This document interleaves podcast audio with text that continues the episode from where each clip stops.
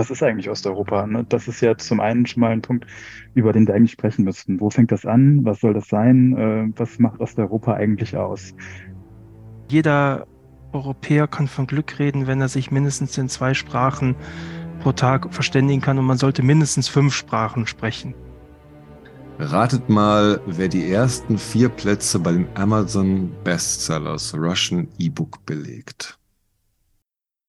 Ich begrüße euch heute am 2. August mittlerweile schon. 525 Tage Krieg liegen schon hinter uns und heute in diesem, in dieser neuen Folge der Russland Watcher möchten wir mit euch ein wenig Abstand von den aktuellen Ereignissen nehmen und eine ja, ich glaube, eine, eine große historische Metaperspektive uns mal an der abarbeiten. Denn wir reden heute über Lektüre von Thomas Lörs. Thomas, wunderschönen guten Abend. Ich begrüße dich. Guten Abend, bin froh dabei zu sein.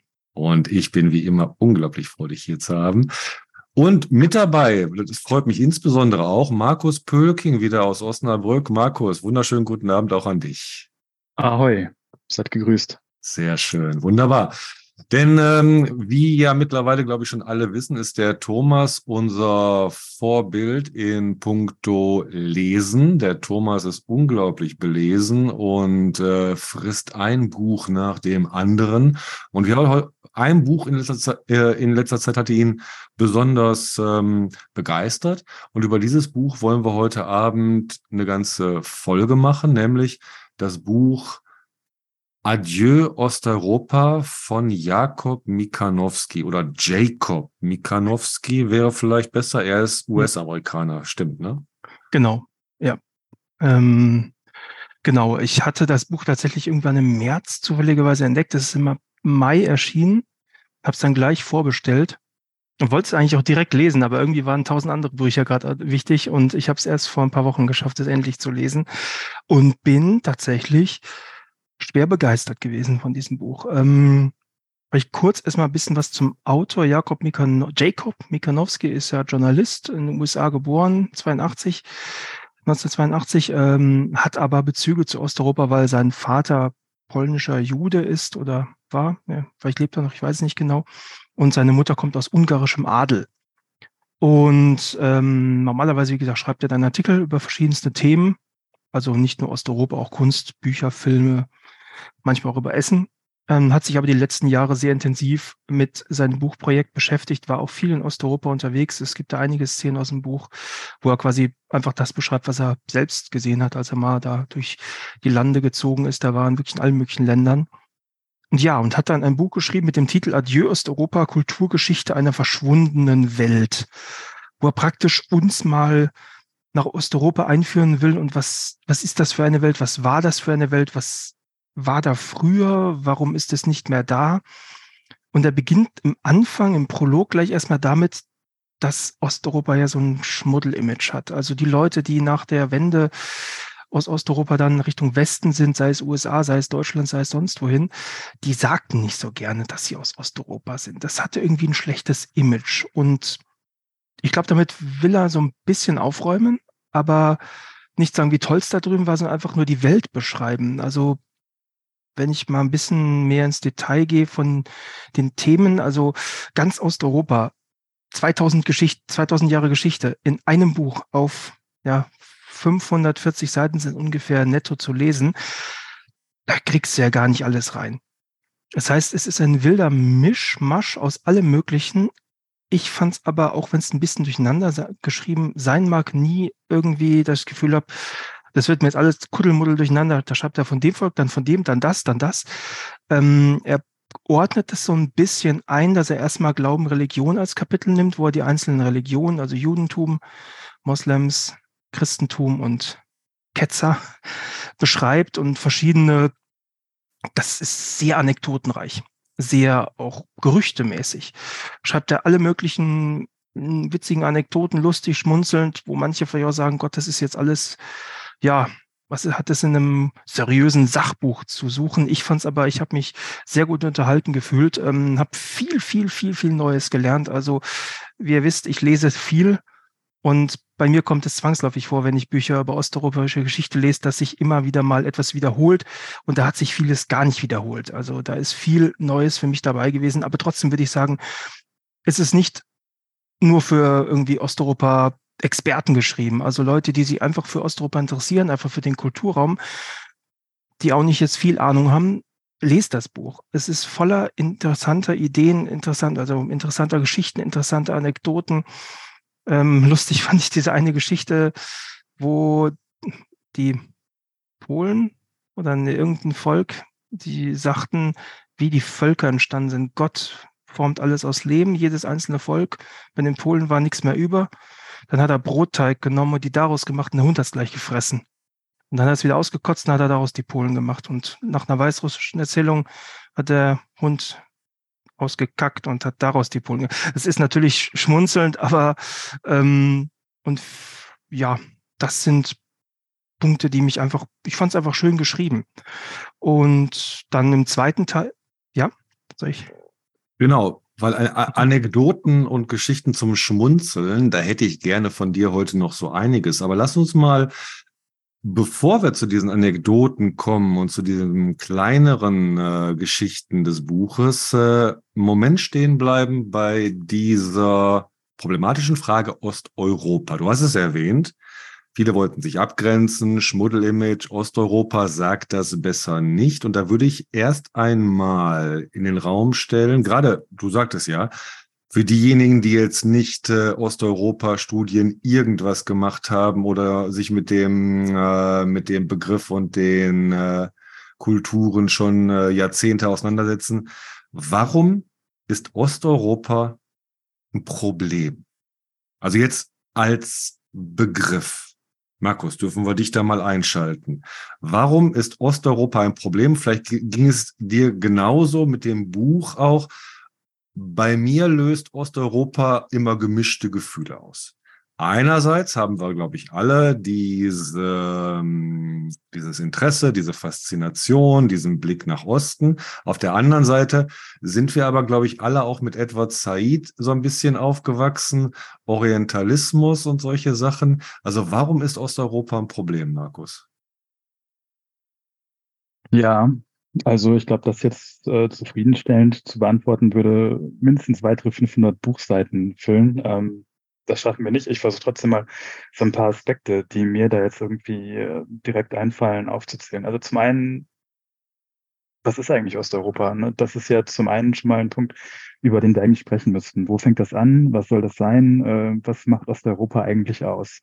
Na, ich glaube, aus einer deutschen Perspektive ist Osteuropa ungefähr da. Heutzutage könnte man sagen, wo das Internet wieder besser wird, aber vor allem natürlich äh, östlich der Oder. Ne? Und ähm, letztlich eine slawisch dominierte Region, wobei man das im Prinzip schon wieder in Frage stellen kann, weil ja nicht nur Slawen diese Region prägen, je nachdem, wie man es jetzt definieren will. Ähm, wenn man aber jetzt mal davon ausgeht, dass das irgendwie so eine ähm, ja, eher slawisch geprägte Region ist, und man dann mal in die Geschichte zurückgeht, dann fängt Osteuropa ja im Mittelalter kurz hinter Hannover an und zieht sich dann äh, ja 1000 Kilometer bis bis äh, irgendwo hinter Moskau.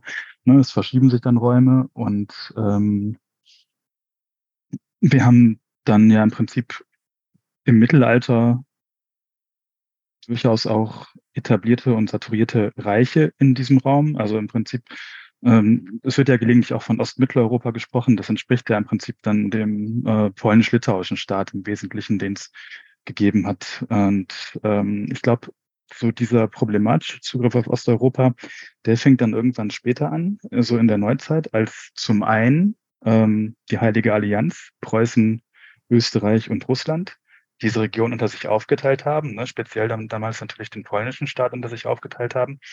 Ähm, und diese Vorherrschaft darüber im Prinzip dann auch für ja lange Zeit zementiert war eigentlich. Ne? Also es ist dann, glaube ich, in Deutschland sehr schnell so gekommen, dass man den Völkern und Volksgruppen in Osteuropa irgendwie ähm, ja nicht zum Vorwurf, aber vielleicht so zur Abwertung vorgehalten hat, sie seien zur Nationsbildung eigentlich nicht fähig, dazu seien sie zu klein und ähm, diese Rhetorik und diese Vorstellung zieht sich dann ja in verschiedenen Schattierungen und mit verschiedenen ähm, Perspektiven mindestens mal so bis in die 1950er Jahre und eigentlich noch darüber hinaus.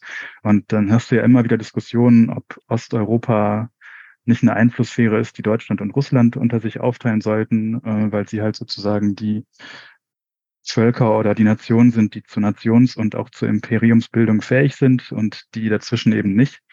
Und ähm, ja, letztlich hast du dann äh, gleichzeitig aber in diesem äh, in dieser Region eine sehr multiethisch geprägte Bevölkerung. Ne? Du hast eben, du hast es ja vorhin schon gesagt, ne? so, ein, so ein Nebeneinander von verschiedenen Religionen, von ähm, eigentlich auch vielen Sprachen und diese, ja, ich sag mal, so diese ähm, sehr multiethische und sehr irgendwie auch äh, partikulare Landschaft wird dann ja nach dem Zweiten Weltkrieg eigentlich mit einem Federstrich ähm, auch schon während des Zweiten Weltkriegs. Ne, die Deutschen beginnen dann sozusagen ihre, ich nenne es mal Raumordnungspolitik auf blutige Art und Weise. Dann kommt Stalin äh, und ähm, ja, ne, siedelt nochmal ein paar Millionen Polen um. Und dann irgendwann fällt das Ganze eben unter den Ostblock. Und dann hast du, ähm, um den Schwenk in die Gegenwart zu schaffen, ne, dann hast du halt irgendwann der Ostblock zerfällt. Und das ist eigentlich eine wirtschaftlich rückständige Region im Vergleich zu dem, was in Westeuropa entstanden ist. Und ähm, ich glaube, das speist dann bis heute eigentlich so diesen ja durchaus auch etwas abschätzenden, geringschätzenden Blick, den wir weiterhin haben, der aber natürlich historisch auch mit ganz anderen Dingen schon aufgeladen und grundiert ist. Also ich habe, ich sehe äh, in dieser Diskussion für mich immer so zwei Ebenen, auf der äh, ich das Ganze angehen möchte. Einmal äh, diese große historische Ebene, die du genannt hast, die auch ganz viel mit Kolonialgeschichte zu tun hat, wo Osteuropa dann sehr schnell auch das Image bekommt, ein ähm, Jan-Kolonialbegriff zu sein, wie du ja gerade sagtest, also äh, mit den alten imperialen Ideen, das teilen Deutschland und Russland unter sich auf, weil die das besser können in der Nationswerdung als alle, äh, als alle anderen kleinen Völker da also in dieser langen historischen Perspektive und einmal dann in dieser eher kürzeren historischen Perspektive, dass äh, wir vom, äh, dass äh, der Ostblock zu Osteuropa wurde. Und beides erklärt dann natürlich auch die negativen Konnotationen, die wir hier damit dann verbinden. Thomas, ist das nachvollziehbar? Ja, auf jeden Fall. Ich möchte sogar fast noch ein bisschen weiter zurückgehen und zwar in dem Buch Fremde Freunde von Katja Gloger, auch eine Journalistin. Die hat ein hervorragendes Buch geschrieben, auch ein relativ dicker Schinken, aber genauso fantastisch. Ähm, deutsch-russische Beziehungen spielen da eine Rolle und da meine ich mich zu erinnern, dass sie auch schon im Mittelalter oder im 16. Jahrhundert, schon vor Jahrhunderten ist irgendjemand nach Osteuropa gewandert und vom Westen und hat ein großes Buch geschrieben. Ich meine, es ist sogar in lateinischer Schrift äh, Sprache erschienen, was auch eher so die Rückständigkeit des osteuropäischen Raumes beschrieben hat und was wenn ich mich richtig erinnere, es ist ein paar Jahre her, dass ich das Buch gelesen habe, ist das so ein bisschen der Grundstein, der gelegt wurde in Westeuropa, dass der osteuropäische Raum rückständig ist. Was ja zwangsläufig es war so ein bisschen. Also die slawischen Fürsten, die damals im 16., 17. Jahrhundert ihre Reiche gegründet haben, um quasi große Bauten, die haben sich die ganzen Fachkräfte aus dem Westen geholt. Die ganzen Architekten, die die Brücken gebaut haben, das war ja alles immer Know-how aus dem Westen. Also dieser, ja, dieses Image des, ja, zurückgeblieben Seins, der kommt nicht von irgendwoher. Der ist schon ein bisschen begründet. Aber ja, das ist natürlich kein Punkt, den ich gerne sehe. Ich liebe Osteuropa, ich liebe die Länder, ich mag die Sprachen.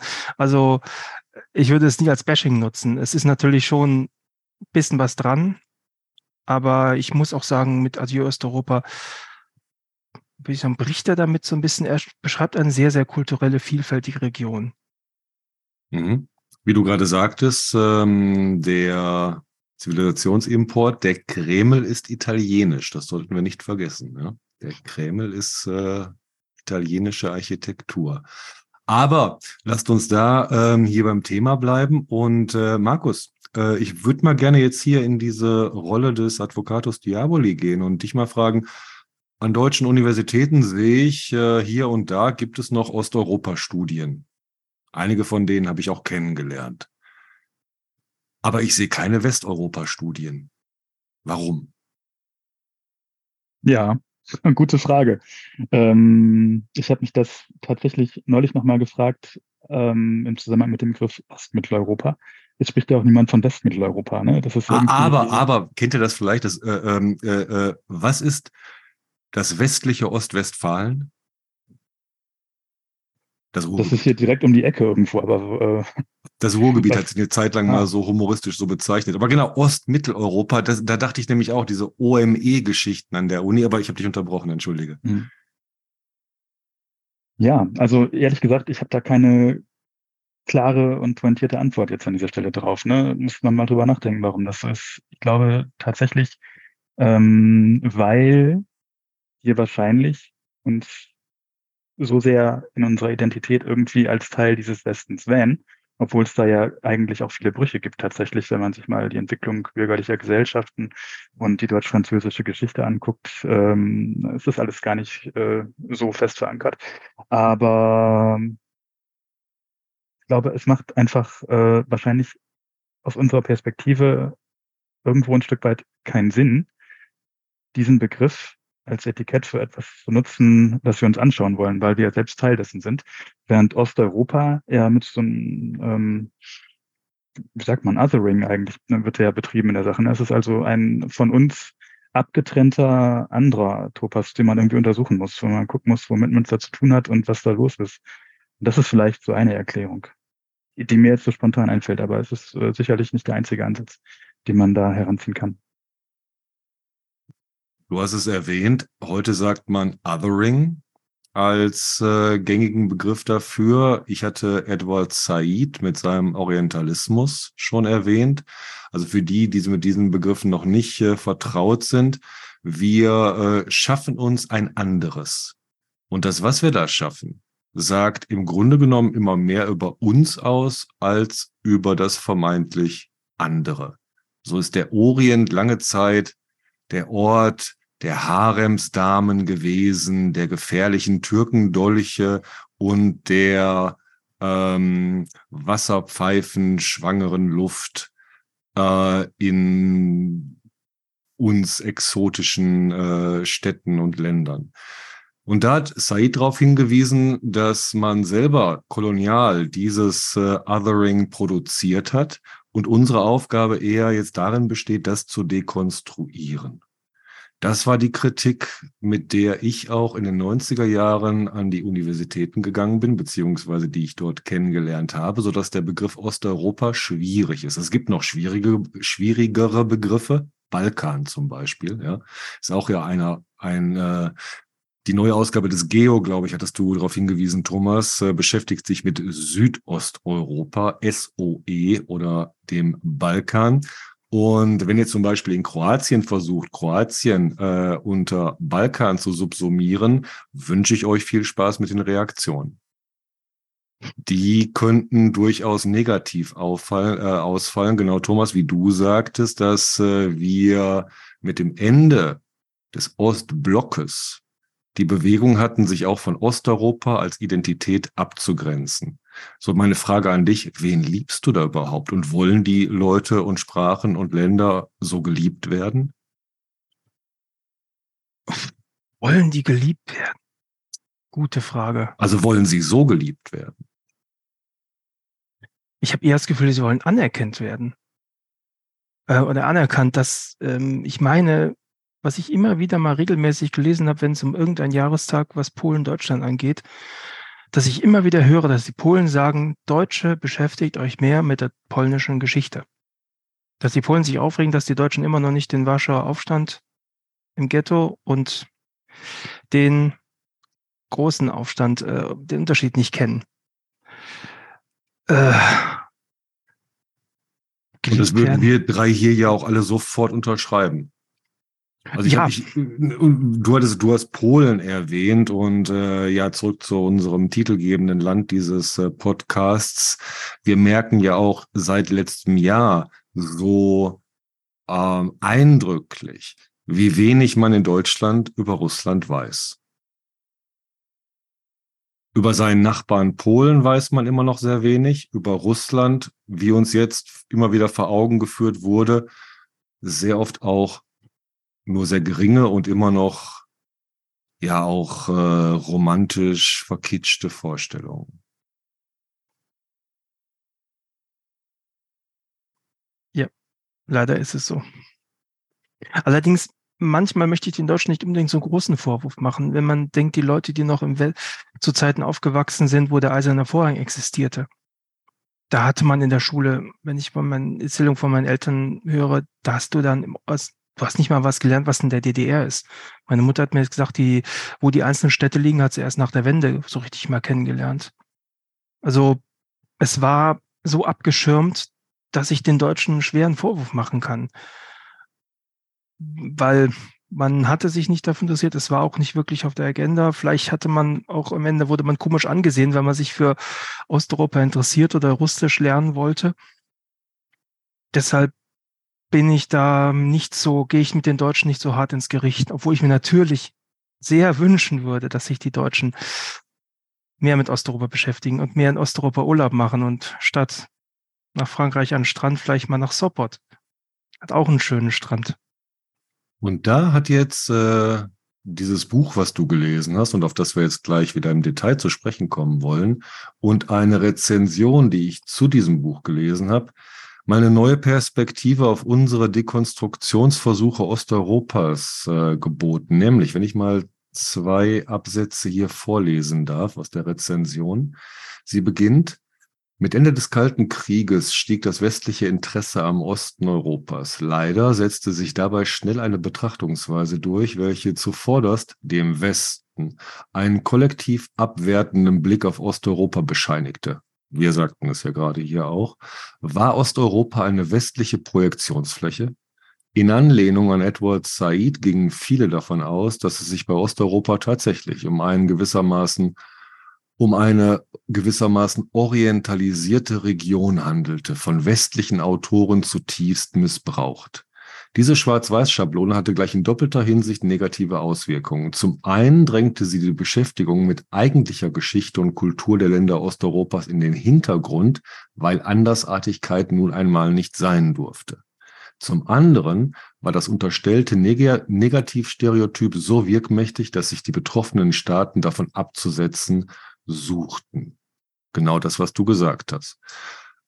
Und da haben wir den Salat. Also hier auch ein bisschen Selbstkritik an dieser Art der Dekonstruktion von Begriffen, die uns dann, wenn wir das Kind mit dem Bade aussch äh, ausschütten, nicht nur den Begriff, sondern auch die Objekte, die wir mit diesem Begriff fassen wollten, abhande kommen lässt. Und da bietet jetzt ähm, dieses Buch Adieu Osteuropa eine Möglichkeit, Osteuropa wiederzuentdecken. Thomas, und du hast viel Spaß gehabt und lass uns noch ein bisschen teilhaben an deinem Spaß jetzt, an dieser Wiederentdeckung. Das Buch hat zwei Teile, habe ich jetzt verstanden. Und das, im mhm. ersten Teil gibt es eine Art der früheren Geschichte. Also du sagst mir gleich noch, wo ich das einzuordnen habe. Und der zweite Teil soll dann eher an die Gegenwart orientiert sein. Habe ich das so richtig verstanden? So ungefähr. Mein persönliches Gefühl war, dass der erste Teil eher sehr anekdotenhaft, sehr, ähm, ja, nicht so klassisch historisch, wo einfach ähm, die historischen Ereignisse nach und nach so peu à peu runter erzählt werden, die Teilung Polens und dann ist das passiert und dann quasi von oben gesehen, von quasi von den Staatenlenkern, sondern wirklich wahnsinnige Details, einzelne Personen, einzelne Menschen.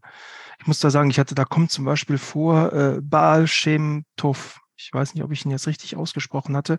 Der Name sagte mir vorher überhaupt nichts.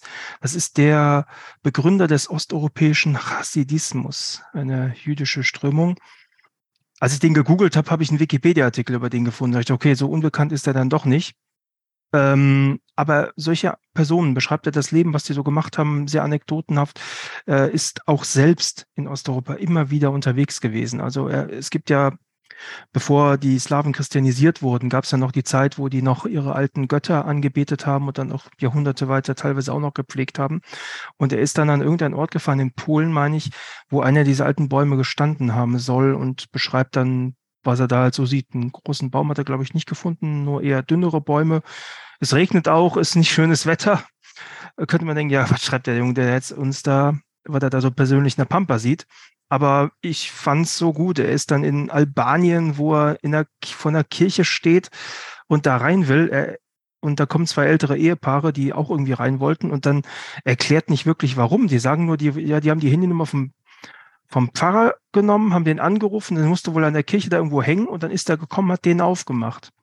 Und dann konnten die erst nicht mit ihm sprechen, weil er Rumänisch gesprochen hatte. Und man hat sich mit den Händen und Füßen irgendwie versucht zu verständigen, bis dann rauskam, dass das deutsche Ehepaar war ein französisches und deutsches Ehepaar, dass das deutsche Ehepaar früher aus irgendwo aus der Region da irgendwo kam und noch Rumänisch konnte, obwohl der ähm, wer war es? War es jetzt das Ehepaar oder die anderen? Die Sachen, das war so ein ganz komischer Dialekt, den der Pfarrer, glaube ich, da gesprochen hat. Und der Pfarrer erzählte wiederum, dass seine Kinder in Deutschland, irgendwo in Trier und noch woanders studieren, weil keiner in dem Dorf bleiben will. Also ähm, es ist viele, auch viele, viele persönliche Eindrücke, die er ist viel reist durch das Land, hat sich viel angesehen, hat sich das Haus angesehen, in dem Bruno Schulz ähm, gelebt hat, oder der Ort, meine ich, äh, Dro Drohobütsch, ich habe es jetzt nicht mehr genau im Kopf und beschreibt auch so ein bisschen das Leben von Bruno Schulz, wie er gestorben ist. Ist ja ein sehr tragischer Tod. Soll ich ihn kurz erzählen oder wollen wir es nicht spoilern? Äh, ich habe es also, ich kann mal kurz grob erzählen, wie ich es auch schon kannte. Er erzählt es aber wesentlich detaillierter, was ich noch gar nicht so groß hatte. Also es war so, Bruno Schulz, erstmal kurz, wenn ich weiß, wer er ist, ein polnischer Schriftsteller, wird immer so ein bisschen mit Kafka verglichen, meine ich. Ich hatte ein Seminar, wo ich ein Buch von ihm gelesen habe im Slavistikstudium, obwohl manche sagen, man sollte ihn nicht mit Kafka gleichsetzen. Er hat schon so was Eigenes produziert, aber auch so, so Werke, wo man denkt, äh, Kafkaesk. Ähm, und dann war es so, dass er war Lehrer in der Schule.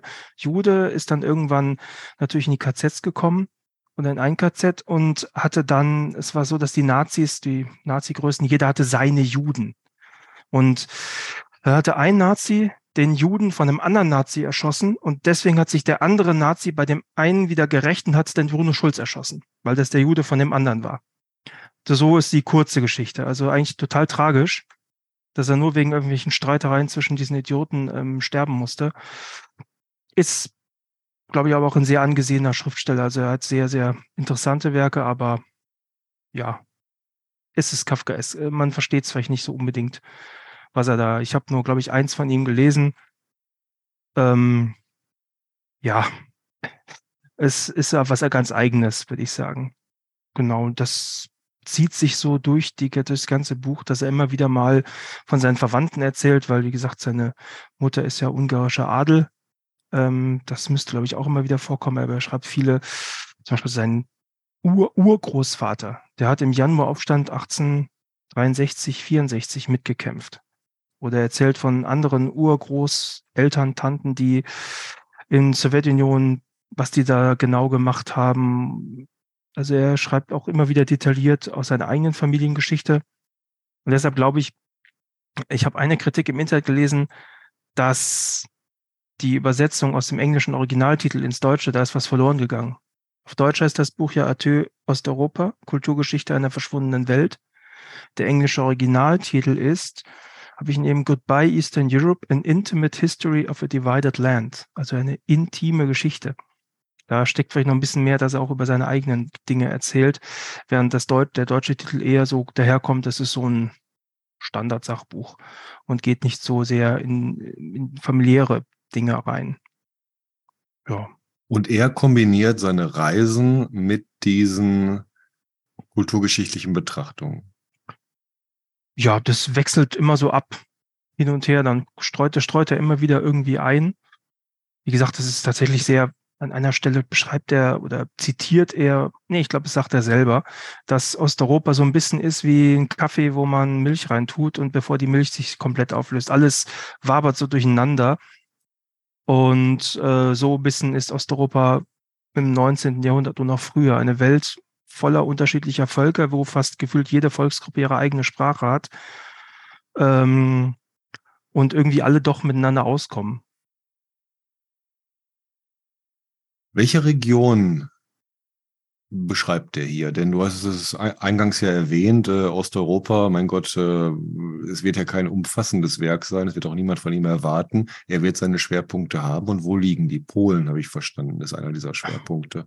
Polen sicherlich, weil er ja da auch ursprünglich ähm, äh, er kommt nicht her, ist ja in den USA geboren, aber sein Vater kommt daher, ist er viel es Schwerpunkt. Es fällt mir tatsächlich ein bisschen schwer, da einen Schwerpunkt zu finden, weil er wirklich in, Albanien ist er auf jeden Fall, in Polen ist er auf jeden Fall, ich weiß nicht, ob er in weiteren Ländern noch gewesen ist, in mehreren. Es lässt sich kein wirklicher Schwerpunkt ähm, irgendwie erkennen. Glaube ich irgendwie nicht, dass ich mich daran erinnern könnte. Es ist wirklich ein, ein Sammelsurium an Geschichten von Ost bis West, Nord bis Süd. Ähm, ist er irgendwie überall und springt teilweise auch in einem Kapitel dann auf einmal woanders hin, weil er dann das Thema Christentum oder das Thema Judentum hat und dann beschreibt er die Juden dort und dort und dort und dort.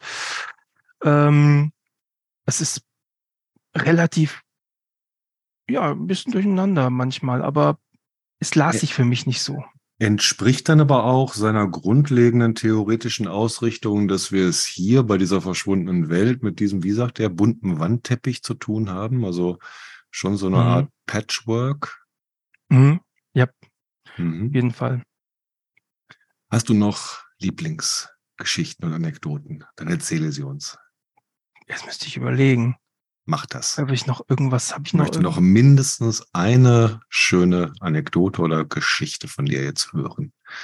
Setzen wir den Thomas unter Druck ein wenig und lassen ihn nachdenken dabei. Ukraine was dabei? Nee, wahrscheinlich nicht, oder? Spricht er die auch an?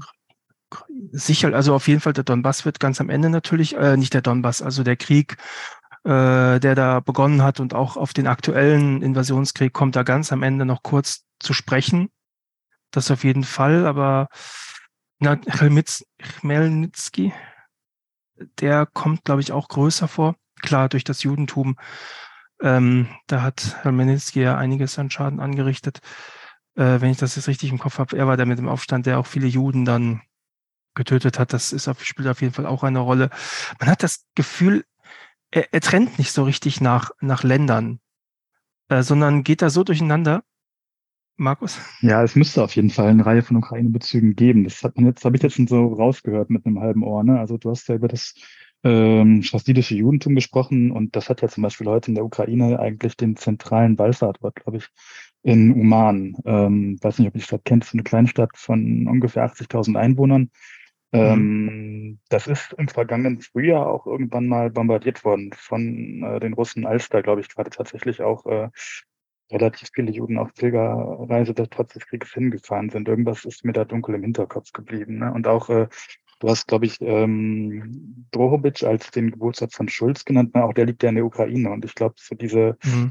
dieser Flickenteppich, der, ähm, also Galizien, so der, der Bereich äh, um Lviv und auch Teile der Bukowina, ne? also der Bereich um Tschernivtsi, das gehört ja eigentlich ähm, bis 1800 ähm, ja, bis 1945 eigentlich so, ich sag mal im weitesten Sinne zum polnischen Kontext, davor dann auch natürlich zum Habsburger Kontext und äh, zeichnet sich ja gerade durch diese ähm, Multiethnizität aus, ne? Und dann verschiedene Religionen, verschiedene Bevölkerungsgruppen miteinander gelebt und es gibt auch eine hohe sprachliche Mobilität. Also du hast da Autoren, die zum Beispiel heute für die ukrainische Literatur wichtig sind, die aber phasenweise auf Deutsch publiziert haben. Ähm, du hast auch äh, im Prinzip relativ prominente deutsche Autoren, die in Galizien geboren sind, also eigentlich in einer ukrainisch-polnisch geprägten Umgebung und äh, dann später aber eben nach Wien oder so gegangen sind und auf Deutsch geschrieben haben. Und das ist halt ähm, schon irgendwie ein sehr spannender Topos, der sich dann eben bis, ja, bis weit in die Ukraine sozusagen reinzieht. Mhm. Jetzt, wo du gesprochen hast, zwei Anekdoten fallen mir ein. Eine ganz kurze, wo er sagte, ähm, Zigeuner, Sinti und Roma, diese Wandervölker, über die schreibt er. Und die konnten teilweise mehrere Sprachen, ohne lesen und schreiben zu können. Wo ich denke, das hat mich schon beeindruckt. Und die andere Anekdote, er schreibt über, auch über die Habsburger.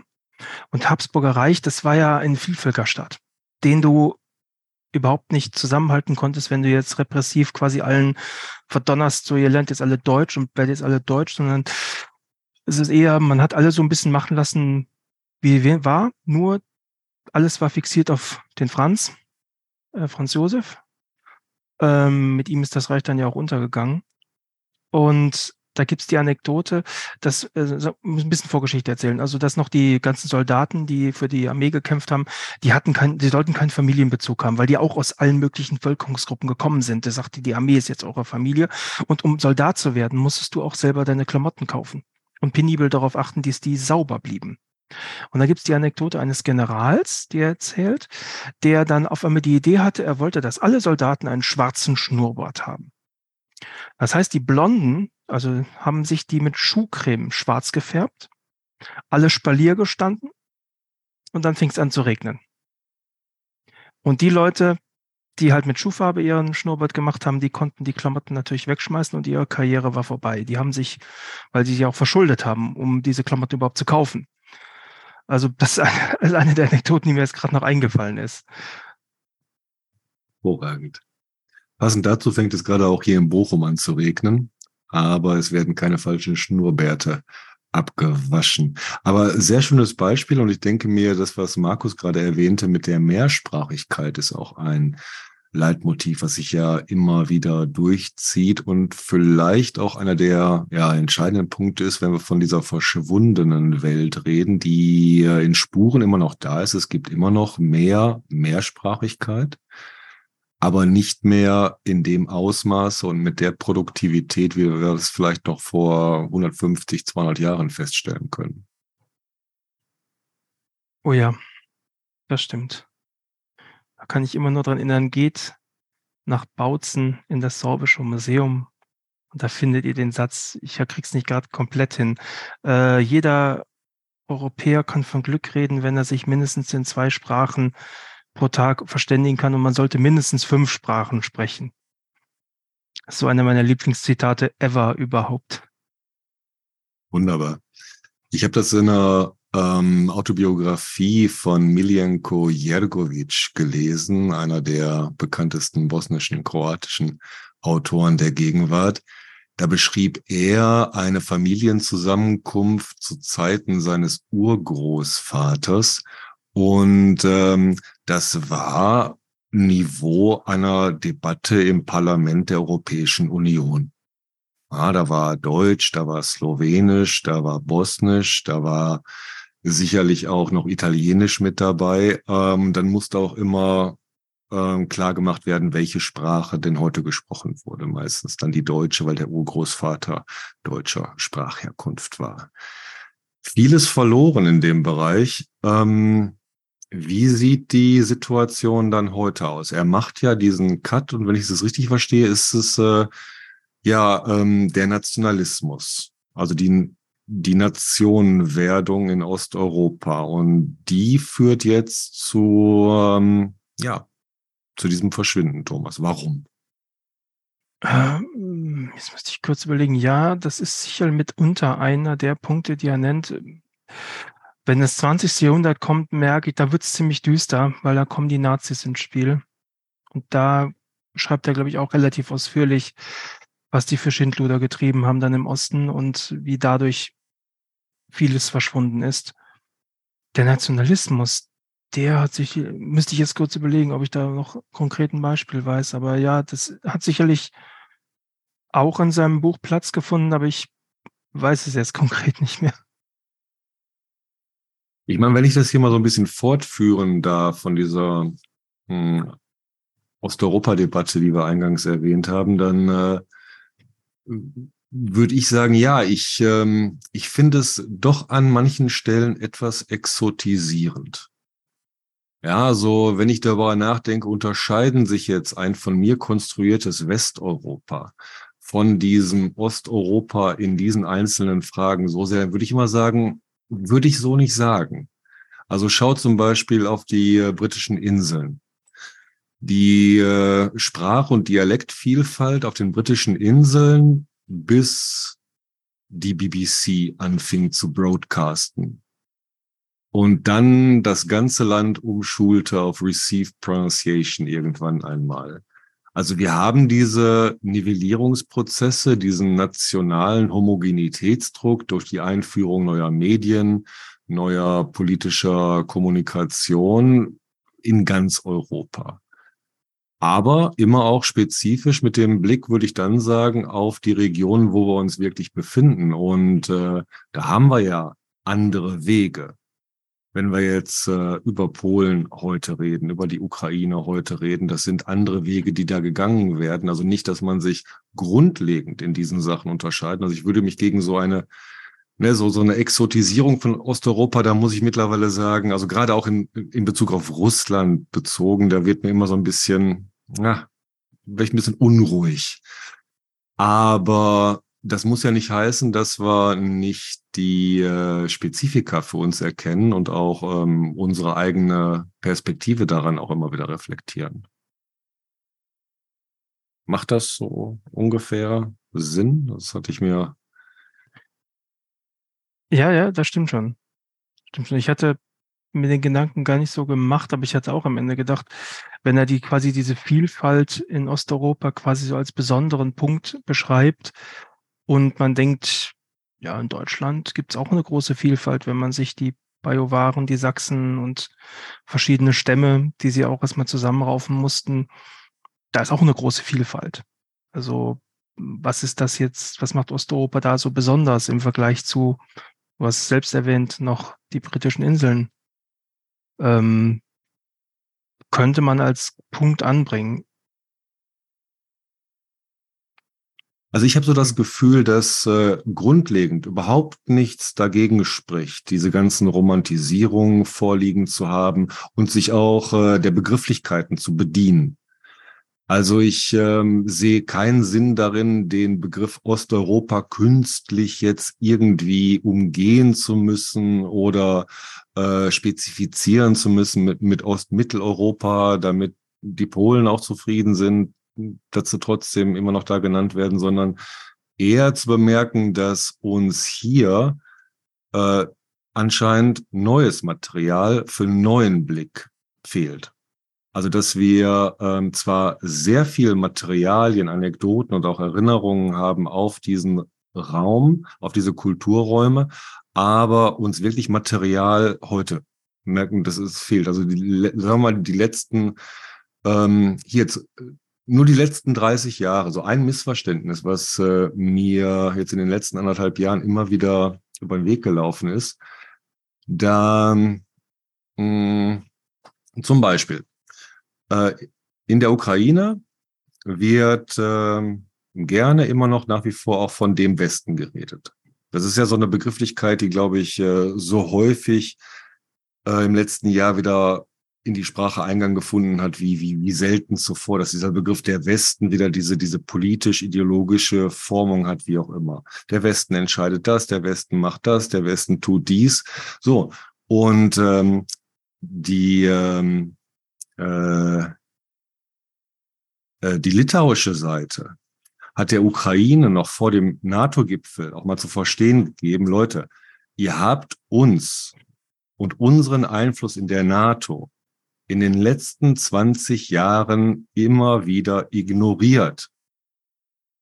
Ja, indem ihr nur immer sozusagen auf den Westen geguckt habt und es ist so viel passiert in den letzten 20 Jahren. Oder zum Beispiel auch dieser Blick, den äh, Putin Russland auf die Ukraine hat. Als man sich wunderte 2022, wie es klappt nicht mit drei Tage Kiew, was hatten sie sich denn vorgestellt? Und auf einmal musste man schulterzuckend zur Kenntnis nehmen, dass der Kreml einfach acht Jahre Veränderungen in der Ukraine nicht mitbekommen hatte. Und da waren die Veränderungen in der Armee nur das äh, augenscheinlichste Beispiel. Also es gibt so viel Veränderung, so viel ähm, jetzt auch Eigenständigkeit und so viel auch neuen Blick, den es da zu ziehen gibt. Also nichts gegen den Begriff Osteuropa und äh, diese Wiederentdeckung. Äh, ich würde mich freuen, dass wenn dann die Wieder Wiederentdeckung aber immer auch diesen klaren Bezug zur Gegenwart hat.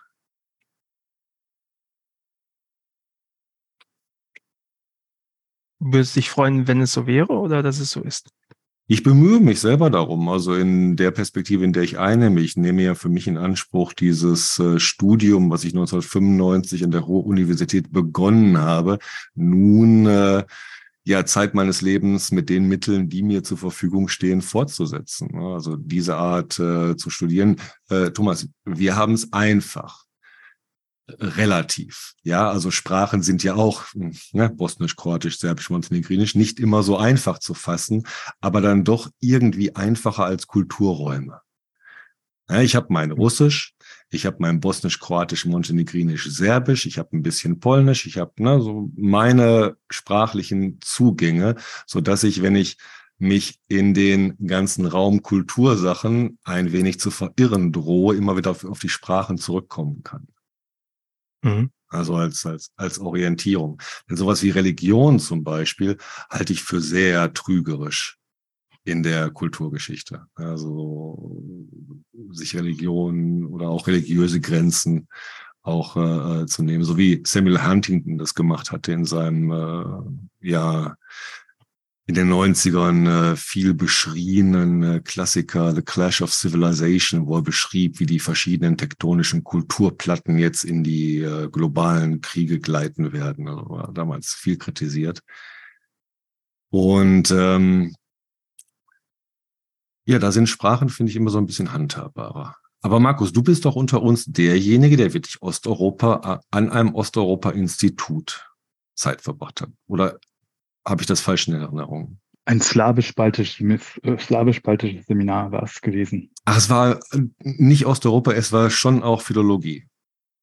Ja, es war dann eben tatsächlich so ein Regionalstudien, äh, Twitter-Studiengang. Ne? Also wir haben im Prinzip Sprachunterricht gehabt, aber ohne den ganzen linguistischen äh, Überbau, würde ich mal sagen. Und dann Literaturwissenschaften Leit und ähm, geschichtlich schon viel, weil ich parallel auch Geschichte studiert habe im Bachelor und ähm, dann in Münster auch an der Uni eben osteuropäische Geschichte ein eigener Bereich war, dass ich das beides ganz gut miteinander kombinieren konnte dann. Und ähm, dadurch war ich nicht an einem wirklich osteuropäischen Institut, aber ähm, konnte dann trotzdem aus der Kombination slawisch-baltisches und historisches Seminar sehr viel Osteuropa ähm, Geschichte und Sprache rausziehen am Ende des Tages. Und ich finde, was du gerade gesagt hast, das ist ein ganz zentraler Punkt. Man kann von Osteuropa sprechen, aber ich glaube, es ist gut und wichtig, wenn man weiß, dass sich das Ganze auch noch untergliedert in andere Dinge, ne? zum Beispiel in verschiedene Sprachen, ähm, zum Beispiel in verschiedene Traditionslinien möglicherweise auch. Und ich glaube, wenn man ähm, das nicht so vor Augen hat, dann gerät man doch schnell in Versuchung, einen sehr großen Bereich, der eigentlich sehr divers und sehr unterschiedlich geprägt ist, ähm, irgendwie mit einem Begriff gleichzusetzen, also mit, mit einem Begriff gleichzumachen ne? und dadurch sozusagen dann doch ähm, irgendwie einen abstrakten Begriff für eine Region zu etablieren, der eine bestimmte Reihe von Zuschreibungen erlaubt, die dann allgemeingültig sind für den ganzen Bereich. Und das und kannst da, du ja die, die, die Gegenprobe wäre ja, du fährst jetzt nach Polen und oder in die Ukraine und ähm, die erklären dir dann, dass du als Deutscher ja äh, in Westeuropa lebst und im Prinzip äh, deine Geschichte und deine Traditionslinien und deine Lebensgewohnheiten denen der Spanier und Portugiesen entsprechen, weil das ja auch Westeuropa ist. Exakt. Und dann können nämlich, äh, kann so ein Begriff wie Osteuropa ähm, die gleiche Funktion haben wie die Brücken, die wir hier besprochen haben, nämlich Sachen unsichtbar zu machen. Wenn wir immer von Brücken sprechen und dann das vergessen, was unter diesen Brücken ist, genau wie Osteuropa, wir sagen Osteuropa, assoziieren damit aber in dem Sinne ja so Russland. Und alles andere wird unsichtbar. Ja, also der Begriff ist okay, aber der Begriff muss weiter immer wieder neu gefüttert werden. Wobei der Begriff der Westen, muss ich ganz ehrlich sagen, ich erwähnte es gerade, also ich kriege da immer ein Haschmich mittlerweile. Also dieses immer der Westen. Es ist kein Akteur, Leute. Mein Gott. Das ist äh, führt, äh, aber das meine ich, das macht so viele Sachen unsichtbar. Und dann kommen die ganzen seltsamen Einschätzungen. So von wegen, der Westen mache dies, der Westen mache das. Naja, okay. Dazu. ähm, Thomas, abschließend noch was zu dem Buch zu sagen, denn dann würde ich äh, zu unserem letzten Punkt noch heute kommen. Bitte vielleicht abschließend noch, ähm, ich habe ein paar Fragen gestellt bekommen, als ich das Buch oh ja, habe. Oh ja, oh ja, das Und geht Ihnen nochmal mhm. geht nochmal ganz kurz durch. Ähm, hoffe, ich kann sie noch beantworten. Also eine Frage war, ob die Kaschuben drin vorkommen. Ich meine, mich erinnern, dass sie nicht vorkommen. Kurz erklärt, was sind die Kaschuben? Das ist ein westslawischer Volksstamm in Polen äh, angesiedelt, so Gdańsk, die Ecke, glaube ich, und so, also nordöstlichen Bereich von Polen. Äh, Gibt es, glaube ich, heute noch. Also an meinem Institut hatte, war meine polnische Dozentin, die äh, auch Kaschubisch konnte und mein Prof wollte es hinkriegen, dass ein Kaschubisch-Sprachkurs angeboten wird, hat dann aber leider nicht geklappt. Ähm, aber ich glaube, die Kaschuben kommen, meine ich, wissen, meine mich drinnen nicht drin vor. Dann war die Frage, wie entwickelt der Autor seine These einer verschwundenen Welt und was ist damit gemeint?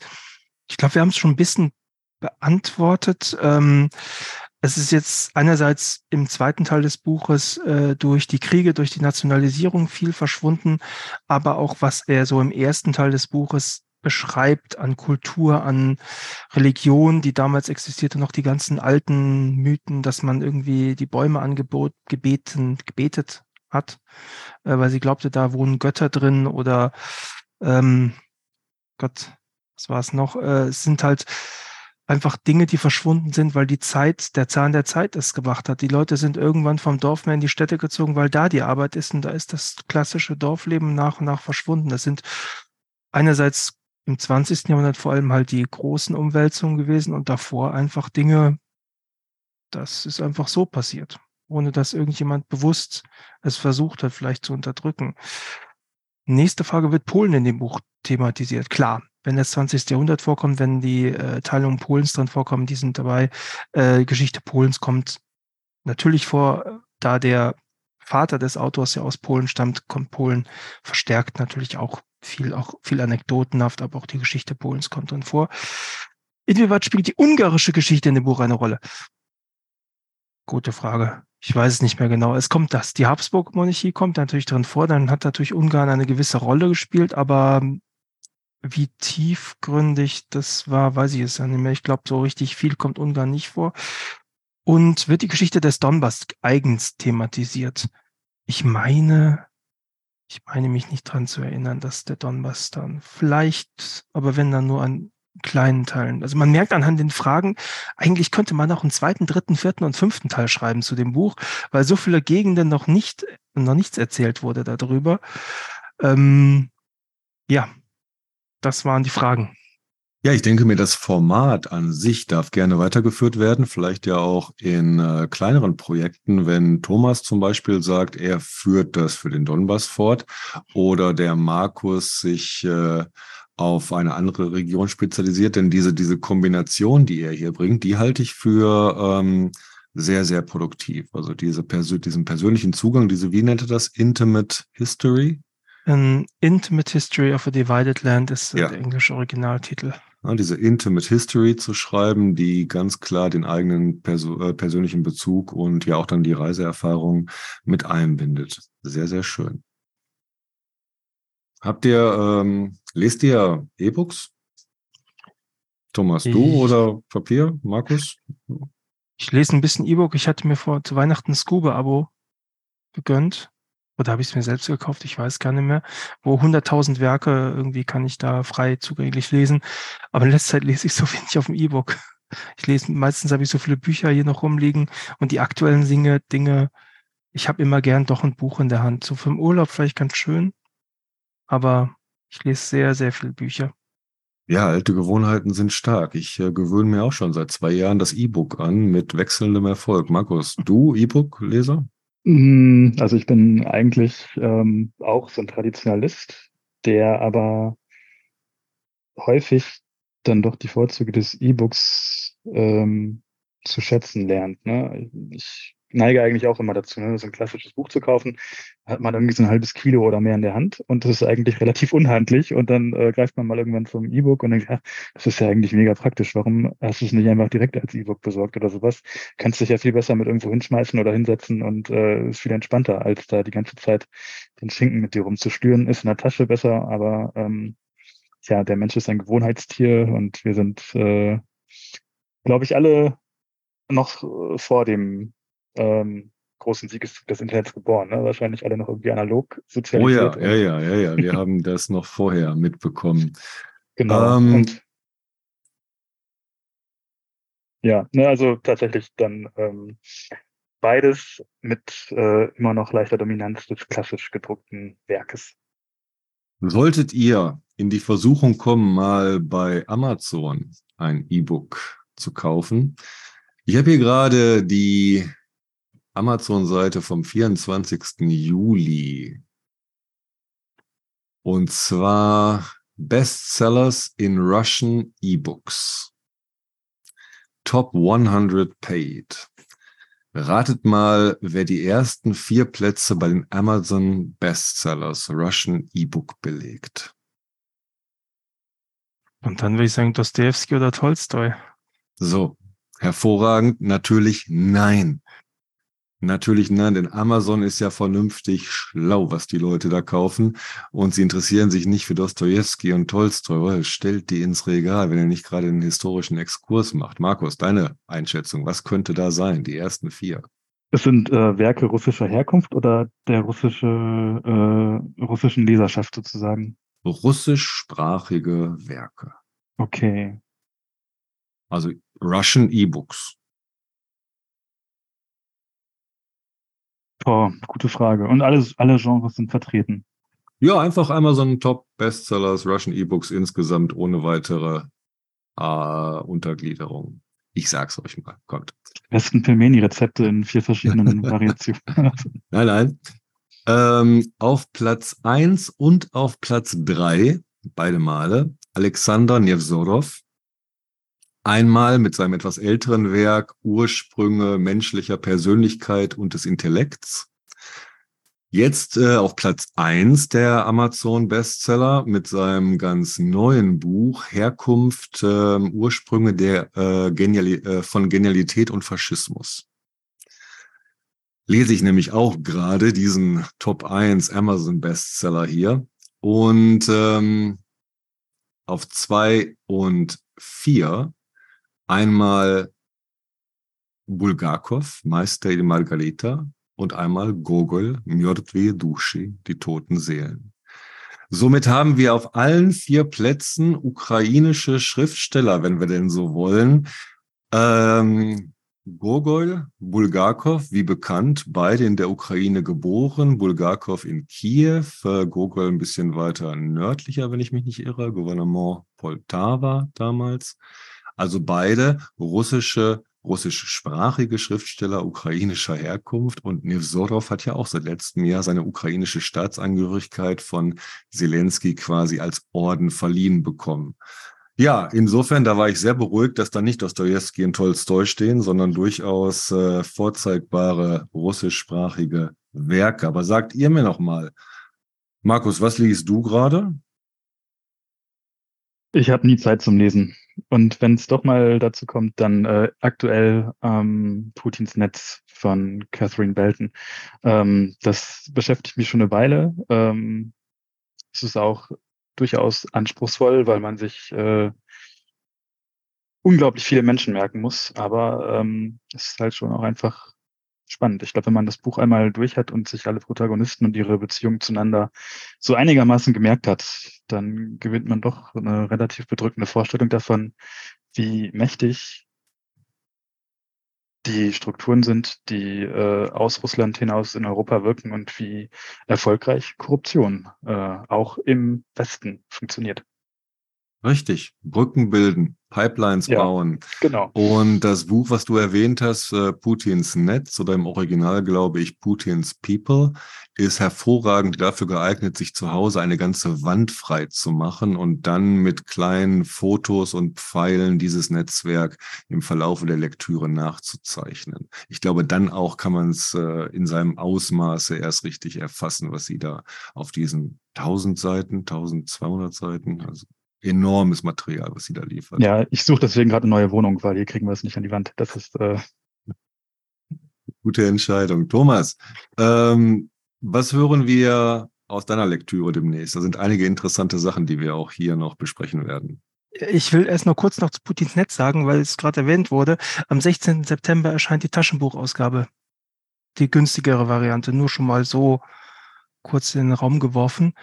Ähm, ich lese immer noch Evgeny Kasakov, Spezialoperation und Frieden, die russische Linke gegen den Krieg. habe aber jetzt schon über die Hälfte durch. Ja. Es ist interessant, aber ich würde sagen, es ist eher speziell. Also es ist jetzt nicht für die breite Masse geschrieben. Aber wir werden sicher vielleicht, vielleicht mal die nächsten Wochen drüber reden. Da gibt es auf jeden Fall einiges über die Linke zu erzählen. Sehr interessant und manchmal ein bisschen, macht es mir ein bisschen Sorge, dass selbst wenn Putin irgendwann weg wäre und die Linke wieder in die Macht kommt, dann wird es auch nicht unbedingt besser. So mein Gefühl. Ähm, und sonst liegen mir natürlich drei Millionen andere Bücher noch rum. Ich habe mir jetzt aus der Buchhandlung direkt gegenüber von mir jetzt doch mal, weil die es haben, äh, wie heißt es von Kurkov? Invasion, Tagebuch einer Invasion, so rum. Weil recht kommt, das muss ich dann gleich als Abschnitt als nächstes lesen, damit ich es wieder rechtzeitig zurückgeben kann. Äh, sicherlich auch eine sehr spannende Lektüre. Und ansonsten, ja, viele, viele kleinere Bücher. Ich habe jetzt mal richtig ganz dünne Büchlein besorgt hier über einen notwendigen Krieg von Susanne Scholl, warum das System Putin besiegt werden muss. Oder Oksana Timofeeva, Heimat, eine Gebrauchsanweisung, ist, glaube ich, schon ein bisschen älter, ein, zwei Jahre her, dass es erschienen ist.